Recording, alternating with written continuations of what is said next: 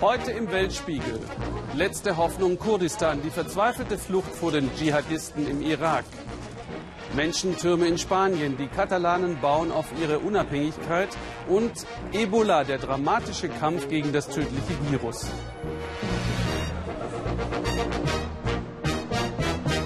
Herzlich willkommen. Wo man hinschaut, nur Konfliktherde und wer weiß, ob es nicht noch schlimmer wird. Die Ausbreitung des tödlichen Ebola-Virus in Westafrika verursacht Panik und Horror. Für Journalisten ist es praktisch unmöglich, in die Gebiete zu gelangen, in denen der Notstand ausgerufen wurde. Das macht eine Berichterstattung extrem schwierig. Unsere ARD-Korrespondentin Sabine Bohland ist angewiesen auf die wenigen Bilder, die Kameraleute in den betroffenen Ländern drehen konnten. In Liberia, Guinea, Nigeria und Sierra Leone. Auch das noch. Es regnet sintflutartig in Sierra Leone. So gut es geht, versuchen die Krankenschwestern in den von Ebola betroffenen Gebieten dennoch Menschen zu untersuchen. Fieber bedeutet Quarantäne. Kurz nachdem diese Bilder gedreht wurden, wurde Kenema abgeriegelt. Jetzt kann keiner mehr rein und keiner raus. Der junge Mann wollte seine Familie dort in den Ferien besuchen. Der Polizist schickt ihn zurück in die Hauptstadt. Die Regenzeit behindert den Kampf gegen Ebola auch in Liberia. Das Militär lässt auch hier niemanden mehr in die am schlimmsten betroffenen Gebiete. Händler sitzen fest mit ihren Waren. Seit Mittwoch ist Liberia im Ausnahmezustand. Schulen sind schon länger geschlossen. Für Präsidentin Johnson Sirleaf hat der Kampf gegen Ebola absolute Priorität. Sie trifft Ärzte, Schwestern und Pfleger. Viele Kolleginnen und Kollegen sind bei der Arbeit mit Ebola-Patienten gestorben. Wenn wir bis jetzt nicht genug getan haben, dann möchte ich mich bei Ihnen entschuldigen. Und sie verspricht neue Krankenwagen und Behandlungszentren. Alles ist dringend nötig. Die Regierung hat die Epidemie lange unterschätzt. Und jetzt wird es immer schwerer, sie in den Griff zu bekommen. Die Menschen haben Angst. Ärzte in Schutzkleidung verunsichern die Bevölkerung noch immer. Aufklärung ist nach wie vor dringend notwendig. In diesem Callcenter in der Hauptstadt Monrovia können die Liberianer mit ihren Sorgen und Fragen anrufen. Am ersten Tag waren es 600. Inzwischen sind es mehr als 2000, Tendenz steigend. Dieses Callcenter soll die Menschen beruhigen. Es soll Informationen geben und sammeln. Wir geben diese dann an den nationalen Krisenstab weiter. Mit den entsprechenden Daten können wir Ebola hoffentlich bald besiegen bzw. so eingrenzen, dass es keine neuen Fälle mehr gibt.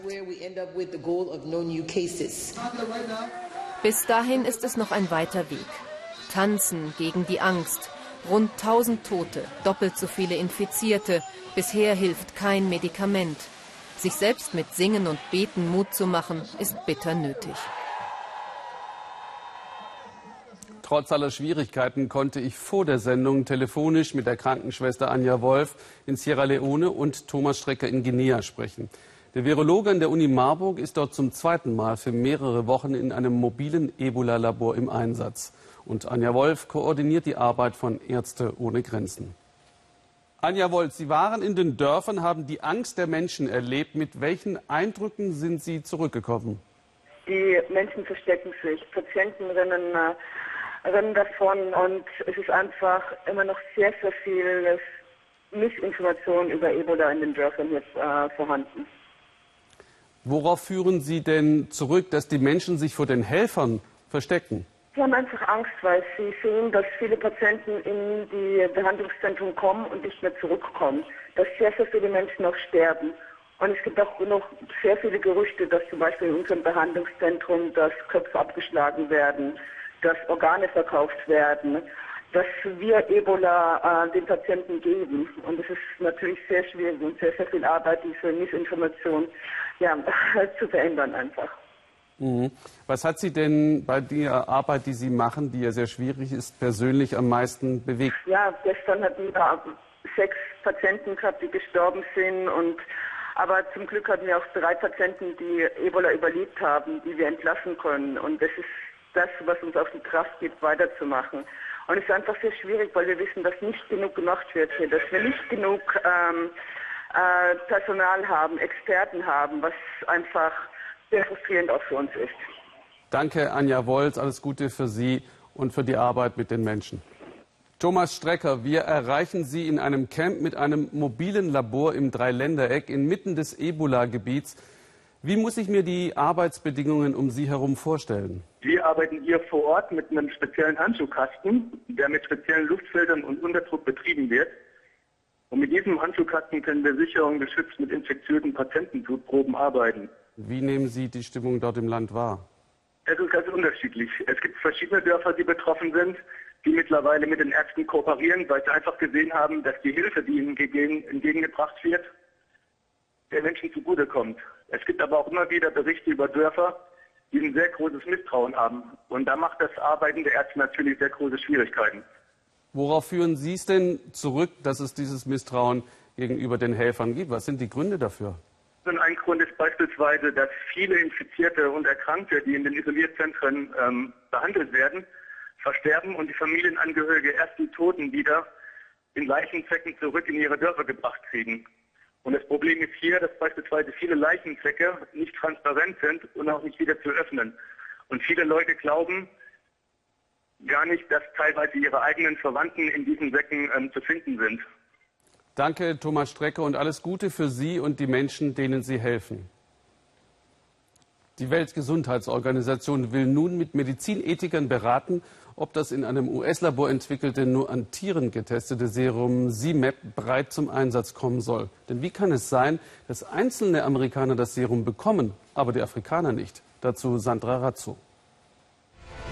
Die Nachrichten in Amerika überschlagen sich. Uh, Meine Mutter hilft vielleicht vielen anderen Menschen, weil sie die erste ist, an der ein Mittel gegen Ebola getestet wurde. Ich hoffe, das Produkt ist wirklich so gut, wie es beschrieben wird.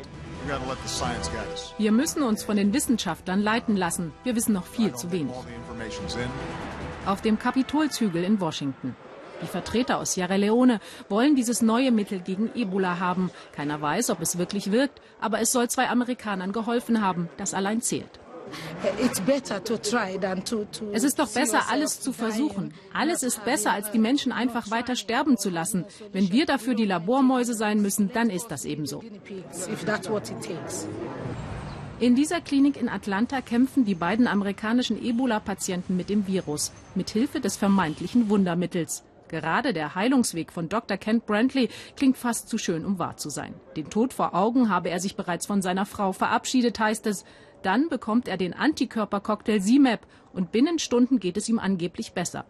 Unter den erstaunten Augen Amerikas läuft er nach seiner Ankunft aus Afrika selbst in die Klinik. Ich weiß, dass wir das vorsichtig bewerten müssen. Dr. Brantley hat Blutplasma von einem genesenen Ebola-Patienten erhalten, bevor er CMAP bekam. Außerdem könnte es ihm auch einfach so besser gegangen sein. Das Ganze ist nicht eindeutig. So that kind of confounds uh, the interpretation of the results. CMAP ist ein Mix aus drei Antikörpern. Diese werden in Tabakpflanzen gezüchtet. Die Produktion hochkompliziert und teuer, mindestens 10.000 Dollar pro Dosis. Das Mittel ist zudem nur in kleinsten Mengen verfügbar. Uh, es gab bereits mehrere Versuchsreihen mit Affen und die waren sehr erfolgreich. Aber wir wissen absolut nichts über mögliche Nebenwirkungen beim Menschen. Das müssen wir noch herausfinden. Uh, Zurück am Kapitol. Die Infektionsschützer sind vorgeladen. Auch Nigeria hat nun offiziell bei der US-Regierung angefragt, will CMAP unbedingt haben. Mit jedem Toten wächst der Druck, doch schnell Ernüchterung. Die US-Regierung tut wirklich alles, um die Entwicklung zu beschleunigen. Doch bitte keine falschen Hoffnungen. Das kann dauern. Zudem haben wir von diesen Mitteln derzeit einfach nur sehr geringe Mengen zur Verfügung. Khadija Sise aus Sierra Leone ist enttäuscht. Die US-Regierung will nun zusätzliche Gelder freigeben, damit das neue Mittel bald am Menschen getestet werden kann. Khadija Sise sagt, wir haben keine Zeit zu warten. Das ist teuer. Zu teuer für Afrikaner? Die Bemühungen zur Rettung der Flüchtlinge im Nordirak kommen voran. Etwa 20.000 Angehörige der religiösen Minderheit der Jesiden konnten laut Agenturen aus dem Sinjar-Gebirge entkommen, wohin sie sich vor den Milizen der Dschihadisten Islamischer Staat geflüchtet hatten. Auch heute bombardierte die US-Luftwaffe Stellungen der Dschihadisten in der weiteren Umgebung von Erbil. Volker Schwenk hat kurdische Spezialeinheiten getroffen, die vom Kampf gegen die Dschihadisten erzählen konnten. Verstärkung für die Provinzhauptstadt. Vor ein paar Tagen ist diese Spezialeinheit aus dem Südosten des Kurdengebiets nach Erbil in den Norden gekommen. Gut 1000 Mann sollen es sein. Im Moment ist es ruhig. Gestern haben sie noch bei Mahmur gegen die Islamisten gekämpft. Das hier ist eine besondere Munition, sagt er. Beim Aufprall explodiert das Projektil. Da ist Sprengstoff drin. Den Vormarsch der sunnitischen Terroristen vom Islamischen Staat werden sie natürlich aufhalten, meinen die Männer. Wobei, das seien schon gute Kämpfer. Viele Ausländer mit Erfahrung, Tschetschenen vor allem, deren Scharfschützen kennen sich aus. Den Fahrer des gepanzerten Einsatzfahrzeuges hat nur das dicke Panzerglas gerettet. Aber egal, wie stark diese IS-Einheiten noch sind, wir haben schon oft gegen sie gekämpft. Wir haben jedes Mal gewonnen und sie haben jedes Mal Leute verloren. Wir vertreiben die Extremisten aus ihren Stellungen und dann rücken die Peschmerga-Milizen nach. Worum geht's in diesem Konflikt? Vor allem um Macht, sagt ein Kurdenpolitiker, und viel weniger um Religion, als viele glauben. Hinter den sunnitischen Fanatikern stehe die alte sunnitische Machtelite aus den Zeiten Saddams. Eine Dachorganisation ist ISIS. Aber dahinter sind eine Gruppe Sunniten wie damalige Baas-Mitglieder, die sind nicht religiös.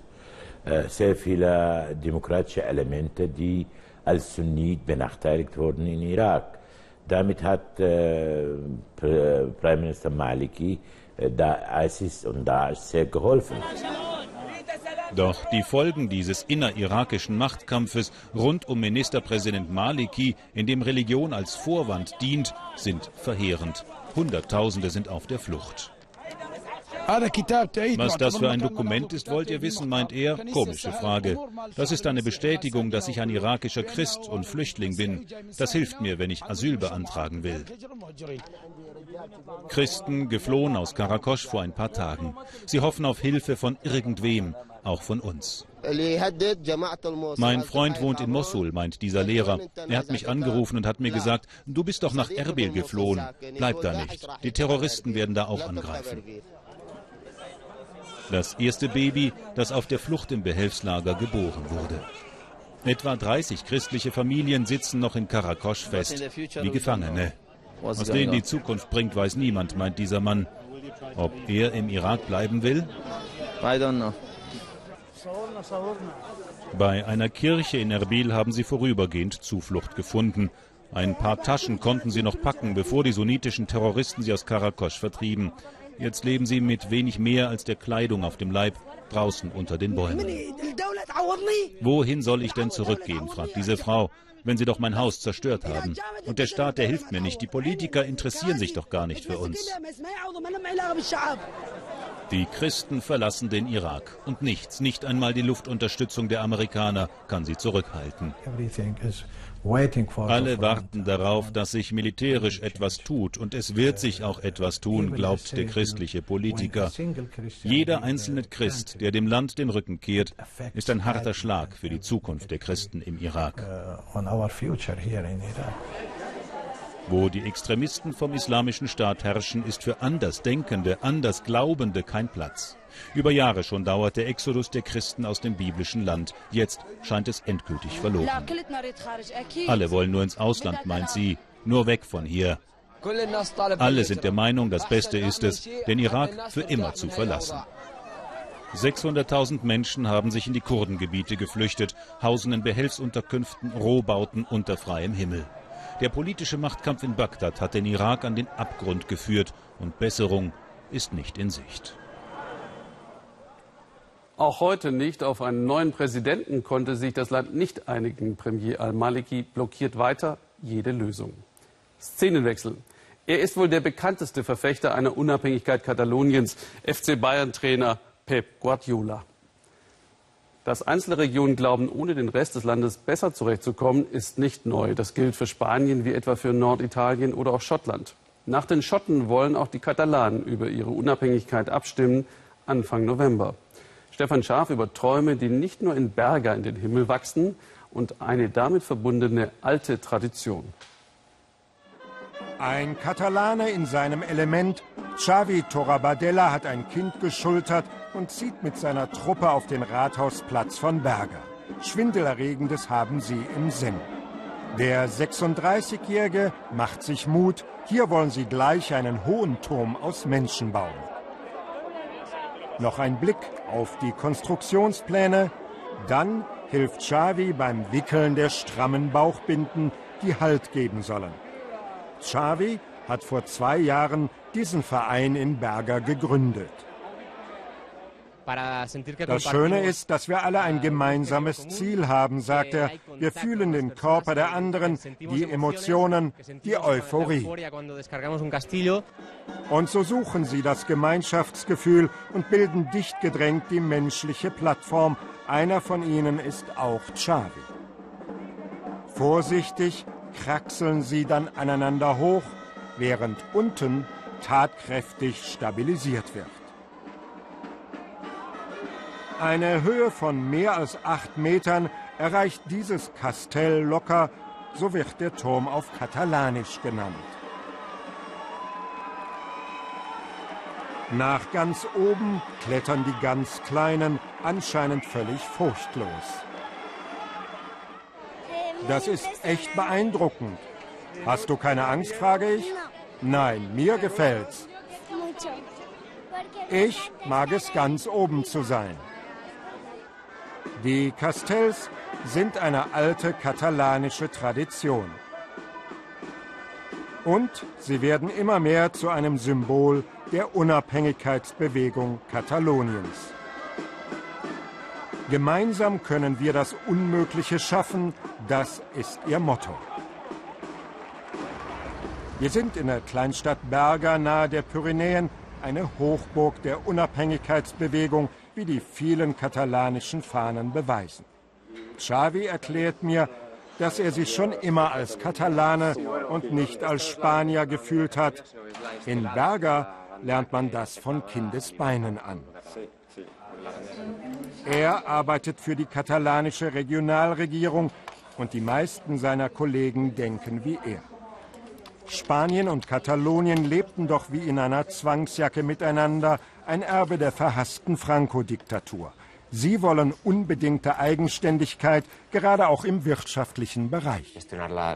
Wären wir unabhängig, könnten wir selbst über unsere Steuern verfügen und entscheiden, wie wir sie verteilen.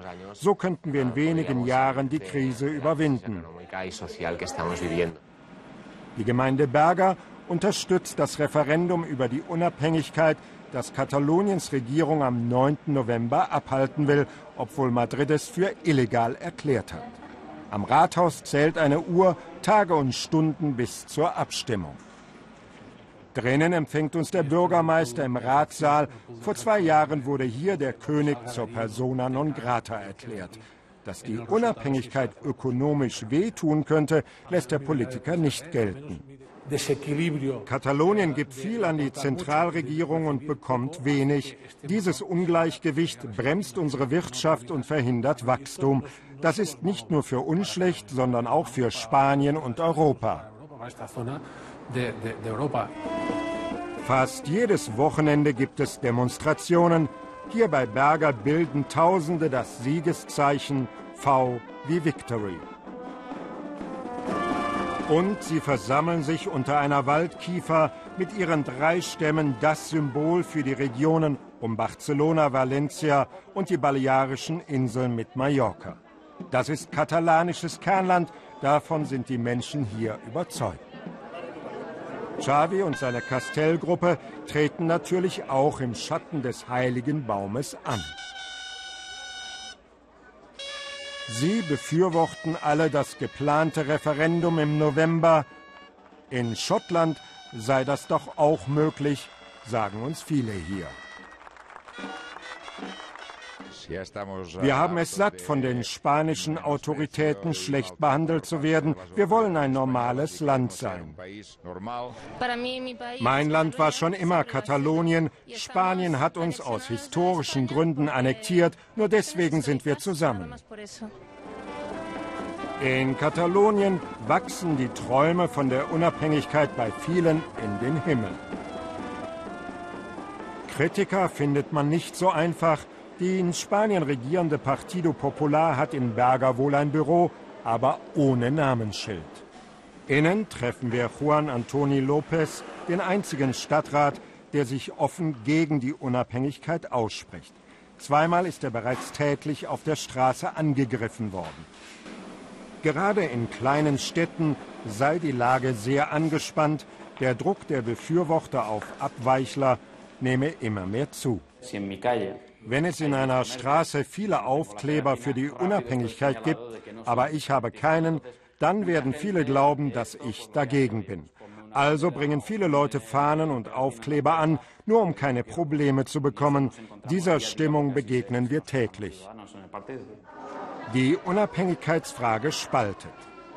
In Chavis Castell-Gruppe üben schon die Kleinsten akrobatische Figuren und lernen so spielerisch ihre katalanische Kultur kennen. Und die wird immer beliebter. Die Zahl der Turmbauer hat sich in wenigen Jahren verdoppelt. Die Türme kommen von hier, sie sind Weltkulturerbe, sie verkörpern unsere katalanische Identität. Übung macht den Meister. Das gilt fürs Türmebauen wie auch für die Politik. Und so werden die Castells von Katalonien zum Zeichen für die hochfliegenden Träume einer ganzen Region. Das Gemeinschaftsgefühl schweißt sie zusammen. In Berger und anderswo glauben sie fest daran, das Unmögliche erreichen zu können, auch die Unabhängigkeit. Irgendwie muss ich trotzdem an den Turmbau zu Babel denken. Eine Geschichte, in der Übermut bestraft wurde. Weitere Interviews zu Katalonien und zu all unseren Themen im Netz unter weltspiegel.de. Anders als im Westen gab und gibt es in Asien keine Kultur der Aussöhnung nach den verheerenden Kriegen und Massakern der Vergangenheit. Deshalb sind die Beziehungen zwischen Japan und seinen Nachbarn heute noch stark belastet. Chinas kommunistische Partei bedient sich des Nationalismus im eigenen Land, zumal man damit, wie Ariane Reimers herausgefunden hat, auf bizarre Weise Geld verdienen kann. Krieg als Betriebsausflug. Für seine Gruppe hat Yao Yu die grauen Uniformen der Chinesen ergattert, die der glorreichen 8. Marscharmee. Die Uniform ist eine Ehre, sagt Yao Yu und fügt hinzu, das macht Spaß. Die andere Gruppe hingegen windet sich in den ockerfarbenen Jacken der Japaner. Peinlich und unangenehm findet Guo Jung. Aber das Los hat nun mal entschieden. Krieg als Betriebsausflug. 30 Bankangestellte haben sich in 30 Soldaten verwandelt. Es ist noch immer eines der Lieblingsthemen in China, der Widerstand gegen die japanische Besatzungsarmee im Zweiten Weltkrieg. In der Provinz Shanxi gibt es die passende Landschaft mit der passenden Geschichte. Hier haben sie gegeneinander gekämpft. Mehr als 70 Jahre später wird wieder geschossen. Doch bei den Bankangestellten gewinnen die Japaner. Unsere Soldaten waren richtig gut aufgestellt. Aber verteidigen ist einfacher als angreifen. Die Japaner durften oben anfangen. Wir mussten uns den Berg hocharbeiten. Das war hart. Ich weiß nicht, wie viele überlebt haben. Wuxiang. Hier war die 8. Marscharmee einst stationiert.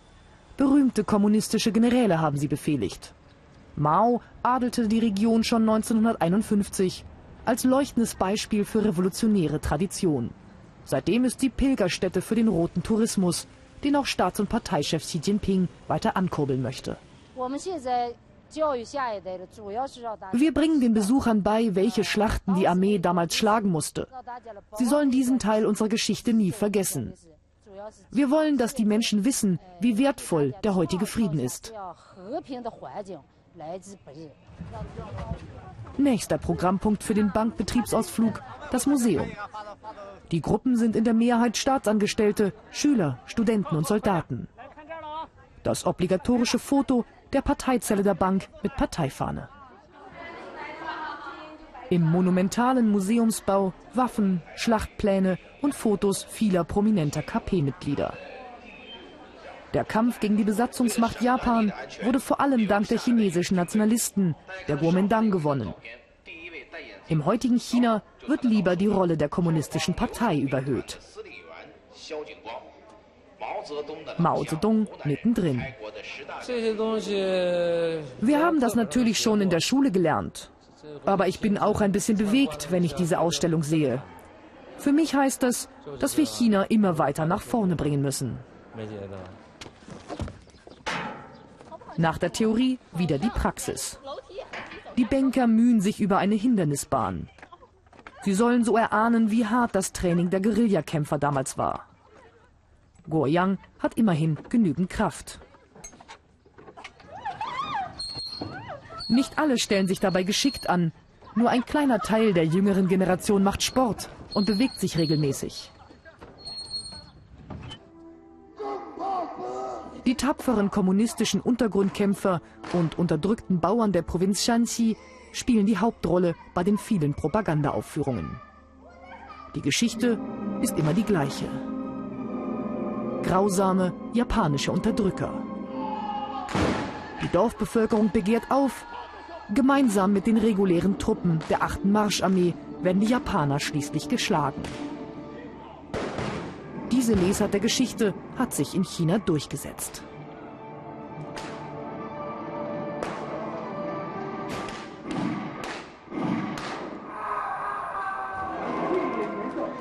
Und der Sieg ist immer rot.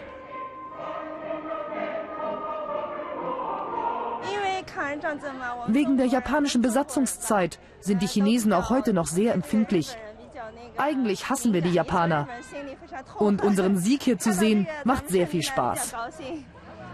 Nach der Aufführung können die Besucher wieder selbst zur Waffe greifen. Ein Anti-Japaner Schießbudenplatz. Freizeitspaß, der eines Tages ernst werden könnte. Im Ringen der Regierung um die Territorialinteressen im ostchinesischen Meer. Der Hass auf Japan, hier wird er gezüchtet. Am Ende steht die Siegesparade. Die Japaner sind geschlagen, die Revolution hat triumphiert. Eine kommunistische Propagandashow. Das ist auch die Hauptbotschaft des roten Tourismus.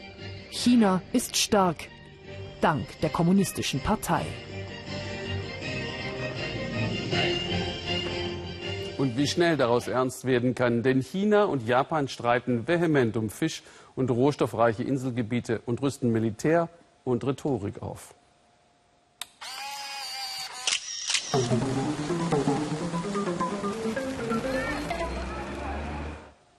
Der Hut macht ihn unverwechselbar. Unser Asien-Korrespondent Robert Hedkemper.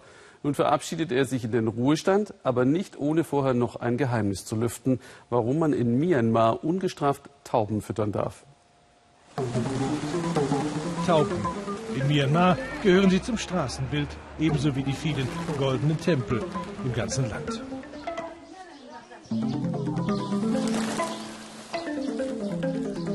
Und zwischen Taube und Tempel gibt es offenbar eine Verbindung hier.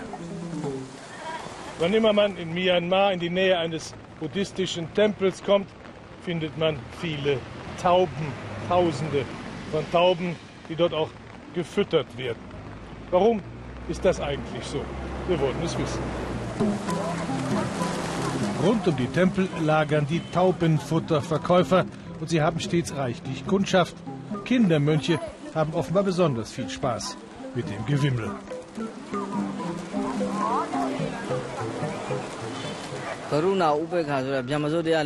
Für Buddhisten sind auch Tiere beseelte Lebewesen, sagt der Mönch Unyana Taza aus Yangon.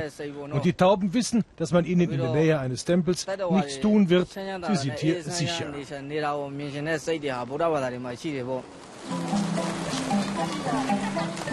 Tempelbesucher kaufen Maiskörner und haben ihren Spaß mit den Tieren. Und das Füttern hat eine religiöse Bedeutung in der Grauzone zwischen Glaube und Aberglaube. Gute Taten sichern, davon sind die meisten Menschen in Myanmar fest überzeugt, gute Aussichten nach dem Tode bei der Wiedergeburt als Tier oder Mensch. Wer einem Mönch zu essen gibt, sagt er, versichert sich auf eine Million Jahre vor jedem Hunger. Wer Vögel füttert, wird immerhin für 500 Jahre stets zu essen haben.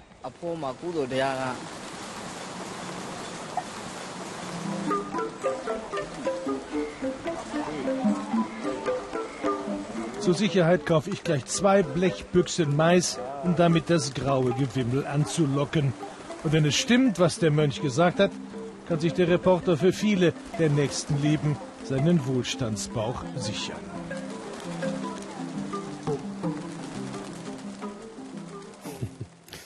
Turteln wird in Uganda vermutlich als nächstes verboten. Dort hat das oberste Gericht das international kritisierte Gesetz gegen Homosexuelle zwar eben gekippt, aber die Regierung will das nicht hinnehmen. Und jetzt verbietet ein Sittengesetz den Minirock.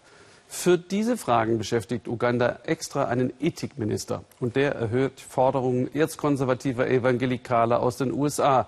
Sie führen in allen Staaten der dritten Welt mit viel Geld einen Feldzug für ihre Moralvorstellungen. Shafach Lachai fragte in Uganda, was Frauen davon halten. Selbstbewusst, erfolgreich und wer es mag, auch sexy. Aber den hier wollen Politiker verbieten, den Minirock.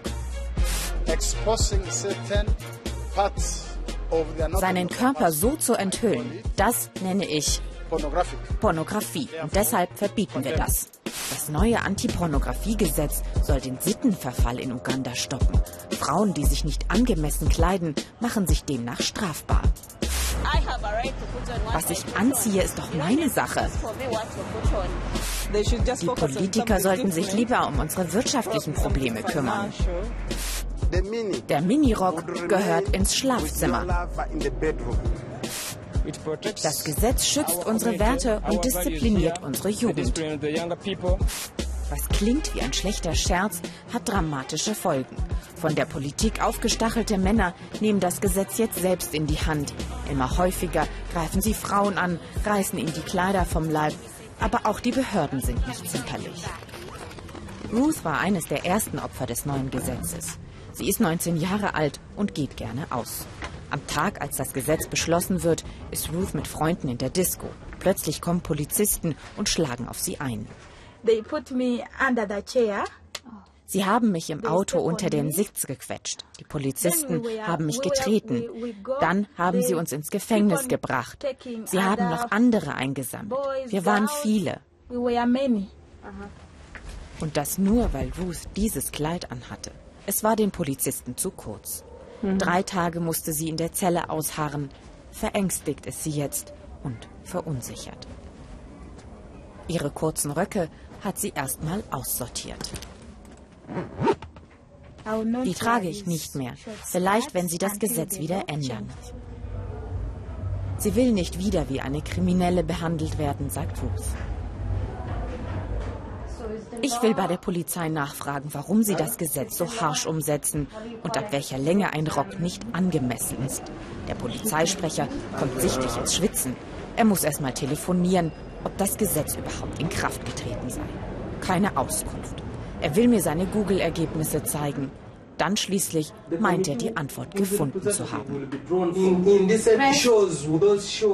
Wissen Sie, diese Shows, in denen die Mädchen halbnackt auftreten und tanzen, das ist für uns Pornografie.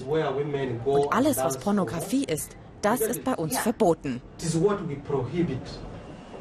Die Definition von angemessener Kleidung, gesteht er, müsse wohl genauer festgelegt werden und dass einige seiner Kollegen das Gesetz missverstanden hätten. Ihnen war nicht klar, dass es um Pornografie geht. Die haben nur an Miniröcke gedacht. Das Gesetz ist für unsere jungen Beamten auf der Straße noch etwas schwer zu verstehen. Auf die Polizei als Freund und Helfer sei kein Verlass, findet Patience Akun. Deshalb kümmert sich die angehende Anwältin selbst um Frauen wie Ruth. Seit das neue Gesetz in Kraft getreten ist, dokumentiert sie Fälle von Belästigungen und veröffentlicht sie auf ihrer Facebook-Seite. Unsere Verfassung ist sehr klar. Wir haben die Gleichberechtigung durchgefochten. Wir haben Meinungsfreiheit. Wir sind ein säkularer Staat. Aber jetzt bekommen wir ein Gesetz von höchster Stelle beschlossen, das das alles in Frage stellt, weil es die Freiheit beschneidet und zur Folge hat, dass Frauen angegriffen werden. Das ist besorgniserregend und kann nichts Gutes bedeuten. Patience gehört zu einer neuen Generation von starken jungen Frauen mit eigenem Job und eigenem Kopf. Sie hat über Facebook eine Petition gegen das Gesetz gestartet. 7000 Stimmen haben sie schon. Sie will dafür kämpfen, dass Uganda nicht um 100 Jahre zurückgeworfen wird. Hinter dem konservativen Kurs in Uganda stehen radikale Christen, Pfingst- und Heilskirchen. Von amerikanischen Missionaren finanziert, haben sie enormen Zulauf. Auch weil sie Schulen und Kliniken finanzieren, da, wo es sonst nichts gibt. Viele junge Menschen ohne Arbeit und Perspektive suchen hier nach Orientierung. Nahezu die Hälfte der Bevölkerung ist mittlerweile Mitglied dieser Gemeinden. Die Prediger haben rigide Moralvorstellungen. Ihr Sündenkatalog ist lang. Sie stecken hinter der Idee, Homosexualität mit der Todesstrafe zu ahnden. Und was sie predigen, das wird in Uganda immer häufiger zum Gesetz. Der Minirock ist ein Mittel, einen Mann ins Wanken zu bringen und deshalb auch ein Grund, warum Frauen vergewaltigt werden. Das Gesetz hat doch nichts mit Frauenrechten zu tun. Es schützt die Frauen vor sexueller Belästigung. Die Pfingstkirchen in Uganda haben Geld, Macht und Einfluss, viel Einfluss, auf eine große Zahl von potenziellen Wählern und damit auch auf Politiker, die gewählt werden wollen. Gegen sie wirken Patience und ihre Mitstreiterinnen bescheiden. Aber sie müssten die hart erkämpften Menschenrechte verteidigen, sagen sie, sich gegen die immer konservativeren Strömungen auflehnen.